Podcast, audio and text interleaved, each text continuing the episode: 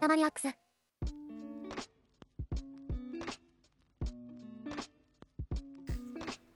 どうも黒麦さん。こんにちどうは。もです。こんどにうちもです。は。ふむりです。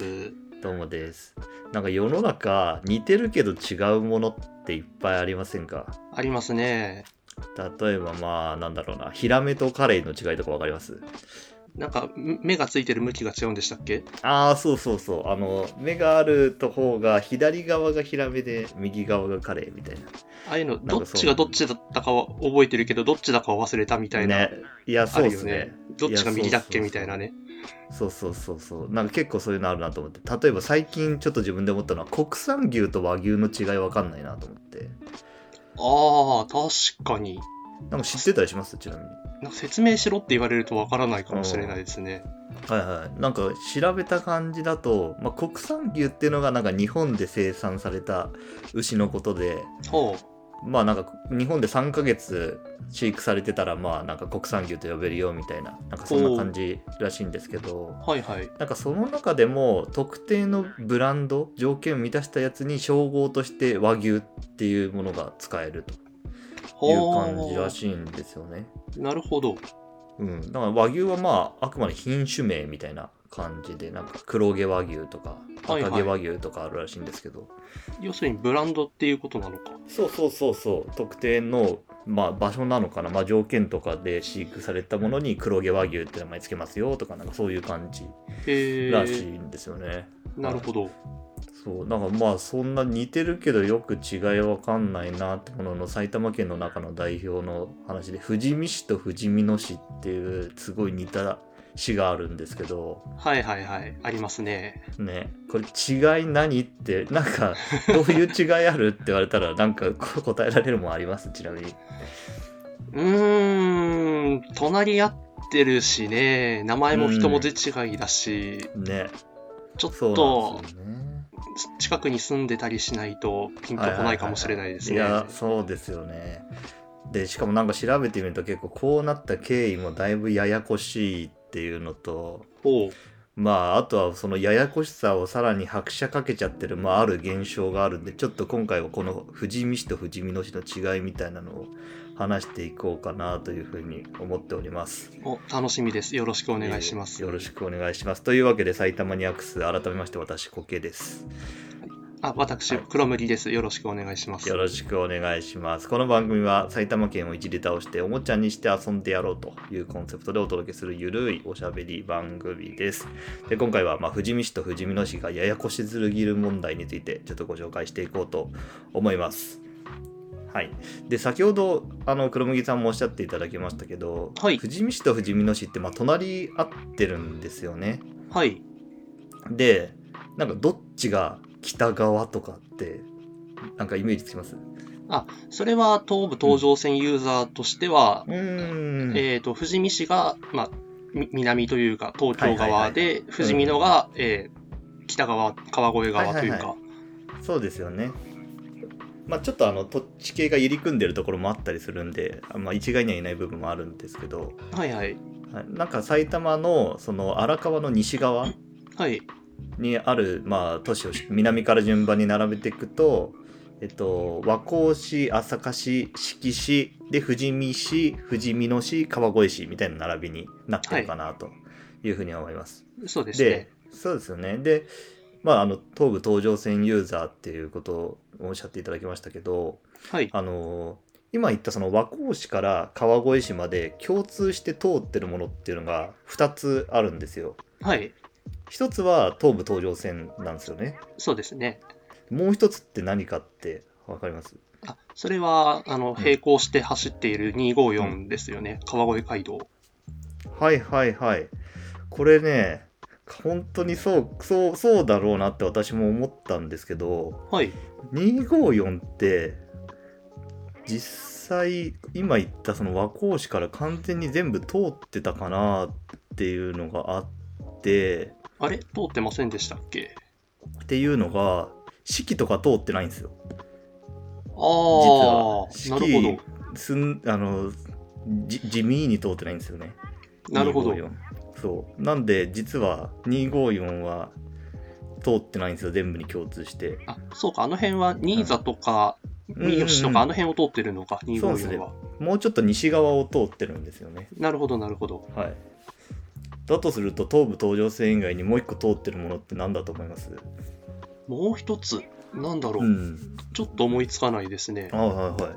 実はですね、まあ言われたらピンとくるかもしれないんですけど、はい。新河岸川です。あー、なるほど。はいはい。新河岸川って、まあ荒川のちょっと西側を荒川に並走するような感じで、まあ、通ってるはいは川いなんですけど、ええ。実はですね、まあ、この富士見市とか富士見野市の歴史を紐解いていく上で結構重要な意味合いを持ってる川なんですよ。へえ。っていうのはですねまあ明治時代とか江戸時代とかの話にちょっと遡ると、はい。まあ、当時ってあの船での運搬っていうんですかね物資の流通って基本水運が主流だったりとかする時代だったかなとえいえ。うのがあるんですよね。そうですね。でまあちょうどまあこの辺りってやっぱり江戸と川越を結びたいっていう需要が非常に多かったんで、はい。まあ、そこも水運でつなぎたいって話なんですけどうんうん。川越城の近くって実は荒川通ってないんですよねあー、そうですちょっね。と離れてるんですよ。そうですね。はい、っていうこともあって、まあ、荒川はその船の運航にまああのまあ川越から直で結ぶのがちょっと大変だったのではいそ。の近くにあった本川っていう川があったんですけど、ほう。そこの川をまあ使えば、まあ、川越城に結構近いところに川通ってて江戸まで行けるなっていう話があったんですけどちょっと流れが安定しなかったり船の運航に不向きだったりっていうのがあったので、ほうほう。まあ、当時あの川越藩主の、えっと、松平なんだっけ信綱かななんかその辺の人が、はいまあ、この川を流路流路をまあ整備して水量を安定させてで荷揚げ用の菓子みたいな川岸みたいなものを作ったそういう整備をしたっていう経緯があるんですよ。ほう。でまあそういういろんな菓子を設けた、まあ、菓子ってまあ荷揚げする場所ですよね、まあ、はいそういったところを設けたってことで、名前を新菓子川っていうふうに呼ぶようになったっていう実は経緯があったりとかするんですよ。なるほど。はい、なんでまあこの新菓子川っていうのが結構この川越と江戸の間の、まあ、流通にとってはめちゃくちゃあの重要な意味合いを持ってましてほ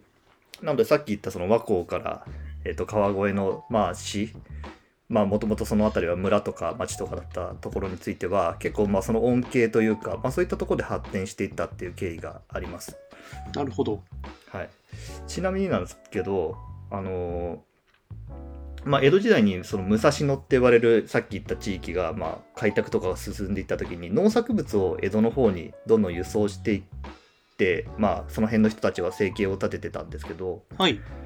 その農作物を送った後って船が空になるじゃないですか。はい。その空になった船に実は江戸から持ち帰って逆にその武蔵野の方に持ち帰ってくるものがあったんですけどなんはかいこれ何かってご存知だったりします、なんでしょう。代わりに結構買ってきたもの、はいはいはいはいまあまあ買ってきたものなんですけど何を買ったんでしょう。そう何を買うかってことなんですけどこれ実はですね肥料なんですよなるほど。はいまあ当時ですねやっぱり江戸の町民の方がいいものを食べてるのではいはいまはあ、いい。い肥料が手に入りやすいっていう事情がなるあほっどたりするんですね。なるほど、はいなるほど。っていうのがあって、まあ、農作物を送ったら、まあ、代わりにそこに、まあ、堆肥肥料みたいなものをまあ乗っけて、まあ、持ち帰ってくるってことは結構、まあ、基本的な流通やり取りということをやっていましたと。なるほど。はい、でまあそんなことをやってたんですけどもちろんあのさっきおっしゃってた東武東上線が大正3年に開通するんですけど。はい。まあ、でもうそうなると基本的に今言ったその流通って船でやるよりももちろん高速になるし大量にできちゃうようになるので、ええええ。まあ、それ以降は基本的には鉄道での輸送が主流になってくるというわけなんですね。ええはいまあそうするとですねやっぱり、えっと、街の様子とかもだんだん変わってくるようになってきますと。はい。はい、でまず最初に、えっと、この辺りの村でいうと、えっと、富士見市が成立してきます。ほう。富士見市は昭和の大合併の時に、えっと、作られた、まあ、市になるんですけどはい。合併した主な村っていうのが、えっと鶴瀬村南畑村水谷村と、まあ、この3つなんですね、ちなみに聞き覚えのある名前とかありますえっ、と、鶴瀬は駅の名前で残っていて、水、うん水谷でしたっけはいはいはい、は、確か北の方に、うんうんこ公園かなんかあるとこじゃありませんでしたっけおーなるほど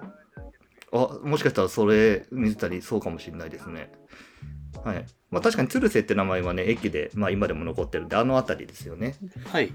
はいであの辺りは、えっとまあ、鶴瀬駅がさっき言ったその東武東上線ができたタイミングでできたので結構その、ま、周りにあの人が集まってくるようになってますえええで鶴瀬団地っていうのがあってこれがその東武東上線沿線で初めてあの日本住宅公団今でいうあの UR ってやつですねえはいはい。あれによって整備された団地があったりとかして結構大規模な人のあの集客みたいなところがあの鶴瀬の辺りはあったりとかしへてー発展していったっていうのがあります。はいはいはい。まあ、あとは南畑ってところは、まあ、今、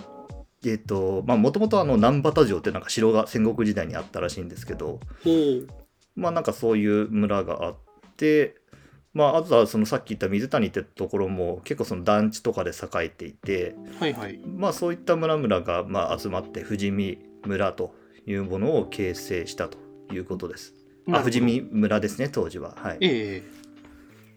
で富士見村の由来って何だかはちなみに想像つきますまあ、富士見というと、そんまあ、あっちこっちありますけど、富士山が綺麗的な由来なんですかね、やっぱり。まあその通りなんですさすあがら。はい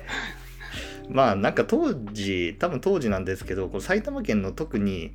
えっとまあ、秩父から降りてきたこの東秩父よりももっと東側はい。は結構まあどこでも富士山結構よく見えたっていう話があって確か、上尾あたりにも富士見ってああった気そうがでしすまそうす。ですはい県内にもまだ確か今でもあざとして残ってるのが4つぐらいあるのかなあ、富士やっ見ぱていうり名、前がはいたくさんあるんですね。うん結構ちょこ ちょことあるんですよねえそうそうそう。なんでまあそういった場所だったんだなっていったところが分かってきますと。えはい。でまあ富士見村だったんですけど、えっとまあ人もどんどん、まあ、その団地とかで増えてきて富士見町になって、まあその後富士見市になってはい。っていったところで、まあ、富士見市が1972年のタイミングで設立される成立するっていうような、まあ、感じになってますと。なるほど。はい、じゃあその時に当時その周りの、えっと、都市の状況どうだったかなっていったところで、まあ、近くにあった、えっと、ある3つの、えっと、市と町をちょっと紹介したいんですけど、はい。えーまず、えっと、上福岡市っていうのが、えっと、ありますとあいりましたと。えはい、でこの上福岡市っていうのがですね、まあ、駅で上福岡っていう駅があるのであのその辺で馴染みあるかなというふうに思うんですけどえはい。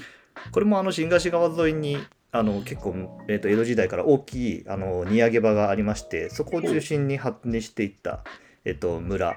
まあ、町そして市になった場所になってますと。なるほど。はい、でここもですね、あのーまあ、その東武東上線の周りのあの開発に漏れることなく結構団地とかが結構、えー、と作られていてほう。特に上福岡駅の西側に霞ヶ丘団地っていうのが1959年にできるんですけどはい。これ当時そのさっき言った UR の関東の支所の中で一番大きい規模の団地だったりとかするんですね。へえ。そうなんでもう本当に団地がこの辺り集まってくる場所ということで。はい。まあ、結構人も集まってきて、えーとまあ、上福岡市が1900これも72年1972年に成立しました、はい。はい、で実は上岡市になる前って福岡町だったんですけどはい。なんで福岡町がそのまま福岡市福岡市にならなかったかって想像つきますか九州の福岡と同じ名前にしたまずいとかですかね。ああもうす素晴らしいその通りです、あら。はいまあ、結構こういう例あのいろんなところであったりとかするとは思うんですけどええええはいまあ別になんか間違いないとは思うんですけどねまでもあね。単純にでも確かに福岡市ですって言ったらあっちを想像しちゃうっていうのはまああるとは思うので、 そうですね。はいまあ、ちょうどその時駅が上岡福上福岡駅が結構栄えていたってこともあったんでじゃあまあ上福岡上福岡市にしようかというなるこほとど。で、はい、名前が付けられました。なるほど。はいまあ、上福岡の市はまあそんな感じであったんですけど、まあ、その近くにまた、えー別の町がありまして、えっとはい入間郡の大井町という町がありました。はい。はい、大井町はあの、まあ、川越街道とかの宿場町として江戸時代には結構栄えた場所でして、えええっとまあ、当時は、えっとまあ、大井宿っていう宿場町があって、えーはいいまあ、いわゆる本陣とかがちゃんと設けられていて旅籠とかも結構あったっていう、まあ、それなりの規模のあった、はいあの宿場だったんですけど、ええまあ、江戸時代が終わったら、まあ、宿場の機能なんていらなくなっちゃうので、うん。まあえっとどうしたものかなとででちょうど駅とかも近くになかったっていうこともあってはい。あのまあ、いわゆるモータリ、えーモータリゼーションじゃないな、こういう場合は何て言うんですかね、まあ、鉄道から離れたところはやっぱりどんどん宿題していくっていう、まあ、そういう運命にあったんですけど、えまあ、とはいえですね、やっぱりあの江戸、江戸じゃないわ、東京からちょ結構近いんですよね、位そう置でやす位ね置的に。ええっえてことがあって、まあ、結構ベッドタウンという意味合いで結構都市開発が結構盛んになっていったという経緯があります。ほうほう。はい、でまあ死にはならなかったんですけど、えっとまあ、1966年に大井町ってもともと村だったところが町になりまして、えまあ、結構安定した、あのー町の運営っていうのを、まあ、していたと、まあ、そういう町でした。はえいほうほう。はい、そして、えっと、もう一個ちょっと町を近くにあった町を紹介すると、えっと、三好町を紹介します。はい。はい、この入間郡三好町がですね、えっと、江戸時代に、えっと、この武蔵野の辺りって一大川越芋産地だったんですけど、はいはい。はいまあ、その芋の産地の中でも有名な、えっとまあ、町の一つあえっと産地の一つとして三留神殿っていうのがあったんですありますねね。ああはご存知ですか、はいい。、はい。その三留神殿ってまあ三留っていうぐらいなんでちょっとまあ3つのエリアに分かれてたんですけど、まあ、そのうちの1つのエリア が、えっとこの三好町ににかかっていて、まあ、いわゆる、まあ、畑の町みたいな形で、えっと運営していたというものです。はい。まあ、これまあ後々ですね、えっと結構その土地の使い方を方向転換していろいろ面白いことになっていくんですけど、ええまあ、当初はあの、まあ、一大芋の産地として名を馳せた、まあまあ、そういう町がございましたと。なるほど。はい、まあ今回のその富士見市富士見の市騒動で、えっと出てくる登場人物としては最初に出てきた富士見市はい。と,、えっと上福岡市はい。そして入間郡の大井町と、えっと、三好町はい。この4つがまあ主要登場人物になってきます。はい。でですねここから1990年代の頭の方にこの4つの町都市で合併しようというまあ運動ができてくるんですよ。ほう。はい、でまああの当時はですね、まあ、平成のまあ合併の時期ということもあって結構いろんなところでこの複数の町とかがまあ合併してあの都市作っていこうと、まあ、そういった時期になっていて、えまあ、合併するといろいろ補助金もらえたりだとかいいこといっぱいあるんですよね。えなるほど。なので、まあ、ちっちゃい、えっと町とかはまあ合併しちゃえば、まあ、ちょっと資金も一時的にはあの増えるので、うん。まあ、その機会にまあインフラの整備とかいろいろできるよねっていったところで結構こういうこと活動が、まあ、県内でもそうですし日本全国でいろんなところで行われてました。なるほど。はい、でまあそういう合併の協議が行われる中で、えっと東武東上線に新駅を作るっていう話が生まれたわけですよ。ほう。これは別に合併とはへあの並行しての話になって、まあ、東上線側で必要性を感じて駅が作られるんですけど、なるほど。はい、でこの駅の、まあ、駅名をですね、えっと、まあこの駅がそもそも富士見市にあのできるよってことになりましたと。はい。で、まあ、ちょうどこの合併の協議があったのでその合併にちなんだ駅名にしちゃった方がなんかいいんじゃないっていう話になったんですよ。ほう。で当時、まあえっとなんとなくその4、えっと4市長の中での協議の中で、えー新しい市名を富士見野市っていう市名にしようと合併後の市名をほう。っていうことが決めあの、まあ、予定されてたのでじゃあ駅名も富士見野にしちゃおうかということで、えっとこのえー富士見市に、えっと東武東上線の富士見野駅が1993年にできることになります。はい。はいまあ、これが後々さまざまな問題を引き起こしてくることになってしまうんですけど、ほうほはいまあ、今富士見市に富士見野駅ができましたと。う。はい。いうところです。じゃあさっきの4つの市と町の、えっと、状況を簡単にあのご紹介すると,、はいえっとまず富士見市っていうのが一番人口が多くて10万人くらいいました。はい。でその次が上福岡市でこちら5.5万人ぐらいなんですね。ほう。でその次が大井町はでい4.5万人。はいで一番少ないのが三好町で3.5万人なんですよ。ええでこの4つのうち当時財政的に一番裕福だったところどこだと思いますか裕福。やっぱり、人口の多い富士見じゃないですか。って思いますよねあら。と言います実と。はですねこれ三好町が一番あの潤ってたんですよへえ。っていうのがですねそれは、やっぱり芋が売れたからですか芋はねあん まり売れなかったんです売れなかったっていうか、はい、芋じゃないんですよね実はなるほど。っていうのがここの三好町、まあ、その芋を作るぐらいなんで、まあ、開けた土地がかなりいっぱいある場所だったんですよね。ええ。ってことで昭和30年の頃に、えっと、各地から工場を誘致しようという条例を制定したんですよ。なるほど。はい、でこれが結構ヒットしまして、はいはあいの事業所とか物流倉庫とかを大量に誘致することに成功したんですね。ああ、なるほど、なるほど。はい、でめちゃくちゃ税収が安定してたんですよ当時。なるほど。はい。ということで、この、えっと、い4つの、えっと、市長のうち、唯一三好町だけ、いわゆる黒字財政だったんですよ。なるほど。はい。逆に言うと、それ以外の3つは赤字財政だったんですけど、ほうほうほう。一番赤字だったところってどこだと思いますかそうなると逆に不死身だったりするんですかあ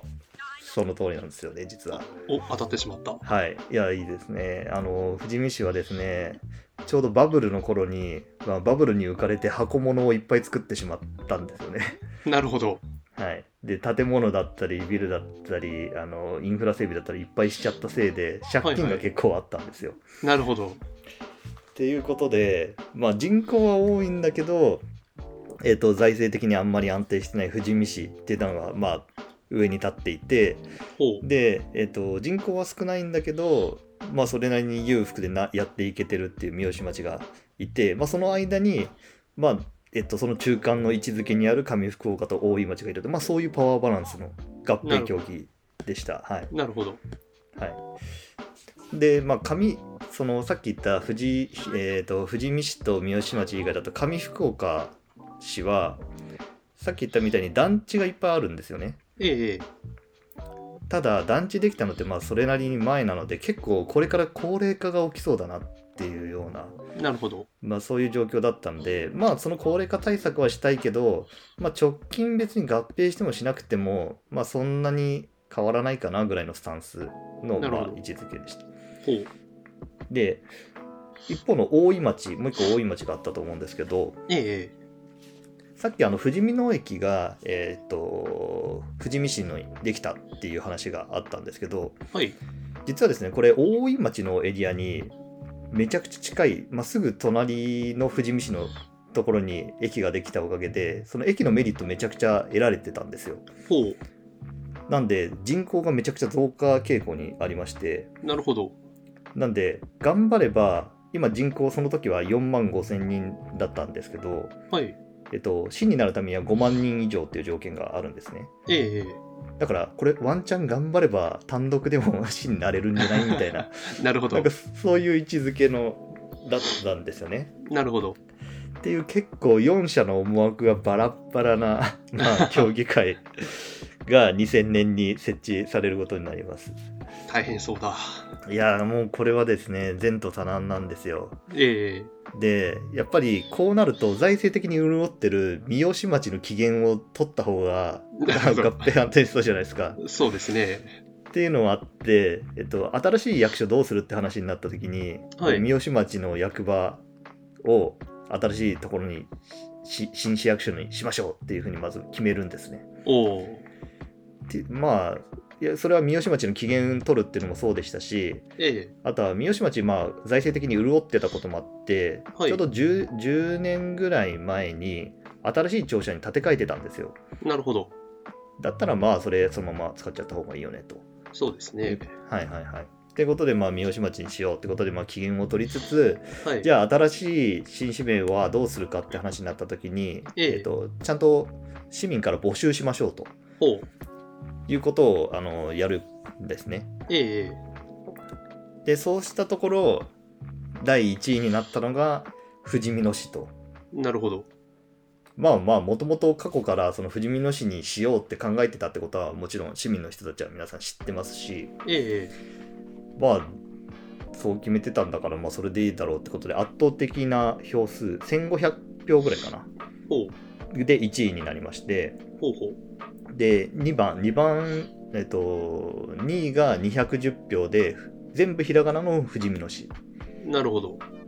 で3位が137票で西さいたま市なんですよ。ええええはい、まあそうなるともうほぼ決まったような正直、まあ、もんだなってたところで、そうですね。はいまあ、富士見野市にしましょうねというような流れになります。なるほど。はい、じゃあ新しい市名も新しい市役所も決まったんでじゃあ最後、えっと住民投票をして、えっと賛否を、えっと確認しましょうとはい。いうことで、えっと各市ごとに、えっとまあ、投票を行いましたと。はいはい。でその結果がですね、えーまず富士見市ははい賛成多数だったんですね、ほう。まああのやっぱり財政的にも困難なので合併のメリットめちゃくちゃあるええというところもありましたと、はいでえっ、と上福岡市はい上福岡市は賛成が多かったんですよほう賛成多かったんですけどあの得票率に達さなかったんですねなるほど。要するに無効扱いですねこれ なるほど。はいあ無効だってなっちゃいましたほう。で大井町大井町は反対多数だったんですよあら。反対多数だけどこれも投票率が未達だったんで無効扱いなんですよあら。まだ1票しか出てないですね。はいで三好町はい。これは反対多数だったんですなるほど。はい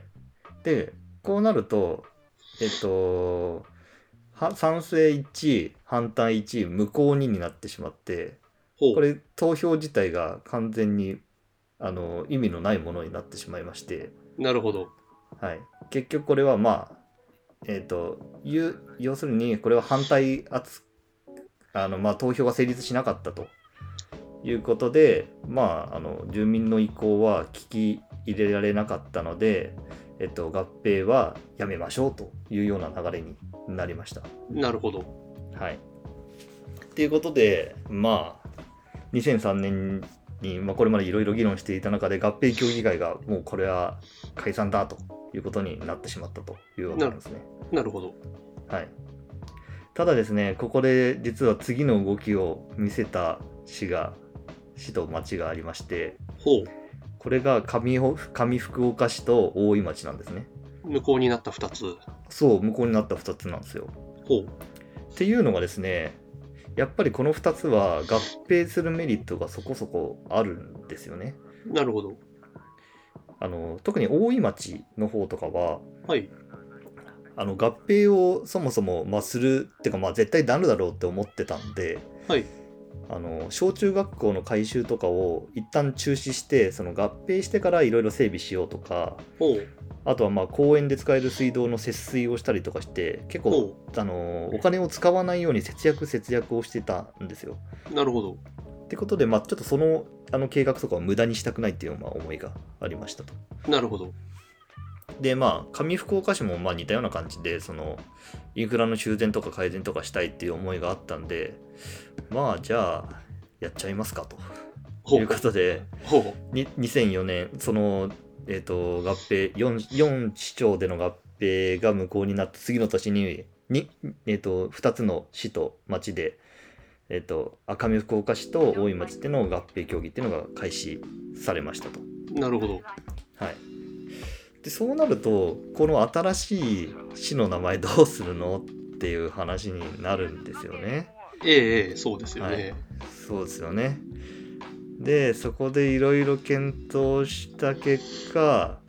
やっぱり富士見野市がいいんじゃないっていう話になっちゃうんですよ。なるほど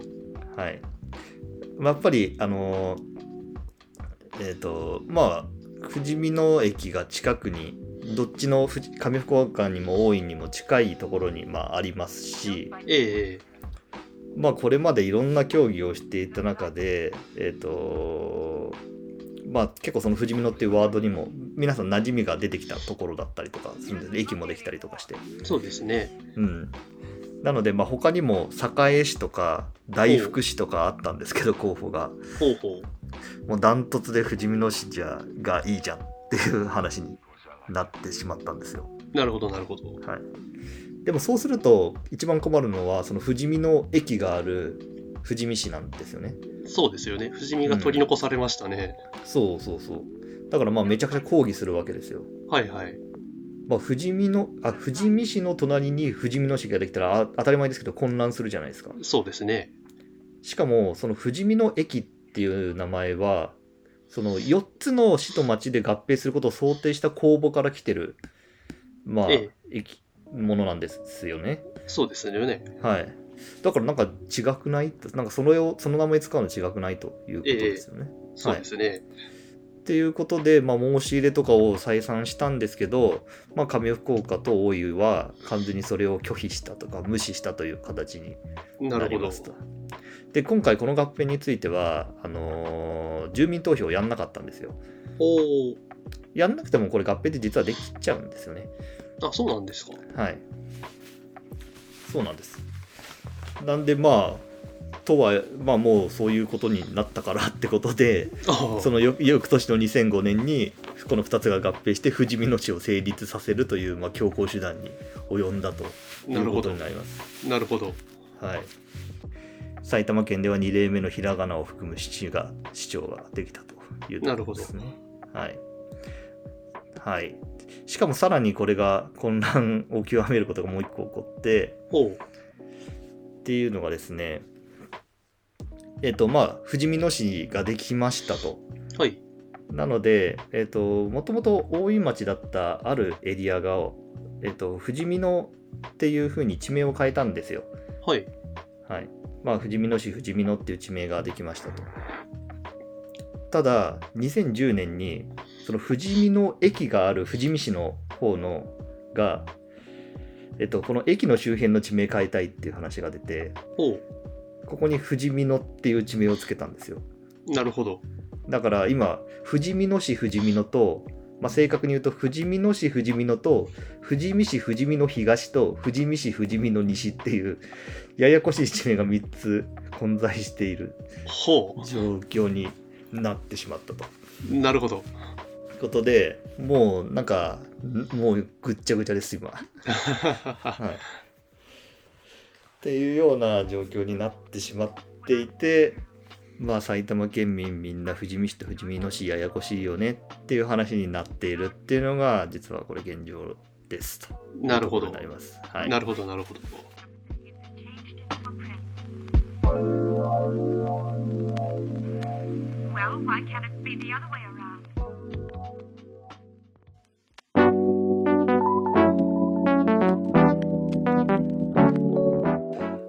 埼玉県知りたがりラジオ埼玉ニャクスこの番組はアンカー、Spotify、Apple Podcast、Google Podcast と YouTube で配信されています番組宛てにご意見ご感想などありましたら番組説明欄に Google フォームのリンクがありますのでそちらから何でもお寄せください YouTube でお聞きの方はチャンネル登録高評価コメントなど残していただけると嬉しいです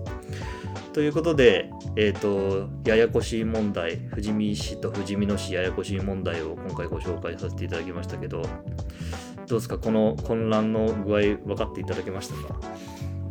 そうですね、なかなかカオスな合併だったんだなというのが分かりました。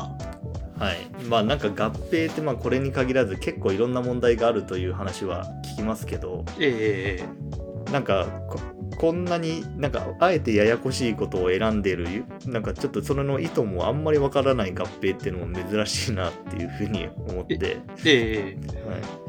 い、逆にす住んでる人たちはどう思ってんだろうなっていうのはちょっと気になったりはするんですけどね。そうですね、ちょっと聞いてみたいところですね。あともう一つ、なんで、なんであの改めて合併しようってなった時に、富士見を誘わなかったのかなっていうのも、ちょっと気になったはいとこはろいではすいはいはね。い。あこれはですねもう明確な理由があってほう、もう富士見の赤字財政じゃないですか。はい、だから赤字財めっちゃ赤字なところとちょっと赤字なところとちょっと赤字なところが3つくっついたらああ、ややより赤字になっちゃうっていうなるほど、ところがあってやっぱり富士見を誘うんだったら三好を誘いたいなっていう気持ちが多分あったんだろうなって気はしますね。なるほど。はいうん、これはまあ明確にそこの3個でがっついてもしょうがないなっていう多分思いはあったんだろうなって気はしました。なるほどね。いやこれもまあいろんな思惑があってのことだとは思いますけど。ええはい、まあなんか合併に伴っていろんな、まあ、あの埼玉県内結構いろんな合併があの平成になってからもあったりとかしてそうですねあの動きが激しいところだと思うので、まあ、ええ今後もしそういったところで面白い話があったらぜひ取り上げたいかなと思いますのでちょっとその時にはぜひよろしくお願いします。はい、楽しみにしています。はい、ありがとうございますということで、えー、と本日は以上とさせていただきます。ありがとうございました。ありがとうございました。